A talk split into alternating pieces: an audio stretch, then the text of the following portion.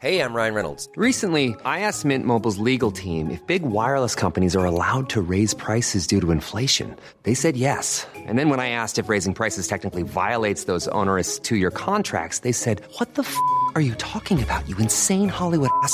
So to recap, we're cutting the price of Mint Unlimited from $30 a month to just $15 a month. Give it a try at mintmobile.com slash switch. $45 up front for three months plus taxes and fees. Promo for new customers for limited time. Unlimited more than 40 gigabytes per month. Slows. Full terms at mintmobile.com. Este martes, como le hemos dicho, el director de la Comisión Federal de Electricidad compareció eh, compareció ante la Cámara de Diputados para explicar y defender su reforma eléctrica. David Shields es especialista en temas energéticos, está en la línea telefónica. David Shields, ¿cómo viste la comparecencia de, del director de la Comisión Federal de Electricidad? Eh, parecería que la reforma es de él y no tanto de la Secretaría de Energía, ¿verdad? Pero, eh, ¿cómo viste sus argumentos? ¿Realmente sería un suicidio? no aprobar la reforma eléctrica que está proponiendo el gobierno? Pues no, al contrario, Sergio, no, no sería un suicidio. Yo creo que, que el esquema eléctrico del país es, es razonablemente bueno y sería mm, mejor mantenerlo que aplicar una reforma que, que lo que le vemos es un intento de control político a través de la CFE, un intento de eliminar toda inversión privada, cancelar permisos, cancelar contratos, eh, eh, eliminar reguladores, eh, llevar a cabo un, una reforma anticonstitucional que va contra el derecho humano a un ambiente limpio. O sea, lo que propone Manuel Bartlett es un esquema totalmente regresivo. Y, realmente yo creo que eso debe de verse como algo inadmisible porque estamos hablando de un retroceso y que creo que en la comparecencia de anoche hubo una novedad. Él habló de fijar una sola tarifa eléctrica en el país y eso pues es una es una indicación más de que lo que le, lo que le importa al gobierno es el control político sobre la electricidad. No le importa impulsar la inversión privada, la competencia, los, los intereses de los consumidores, la pluralidad y eso es el es un camino hacia el auto, autoritarismo. David, pero cuando explica Manuel Bartlett dice que esta tarifa única pues va a permitir que todos los estados tengan la misma capacidad de industrialización y de desarrollo y entonces pues a lo mejor ahí eh, la gente que, que lo escucha, no los legisladores, sino la gente la gente común y corriente, pues a lo mejor le compra esta idea, ¿no?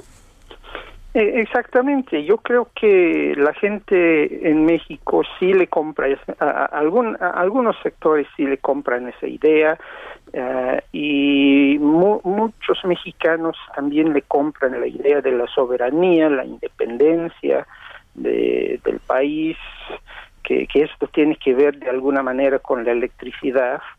Eh, yo, yo creo que en el mundo se ha visto que, que los sistemas eléctricos nada tienen que ver con, con eh, la participación 100% del, del, del Estado.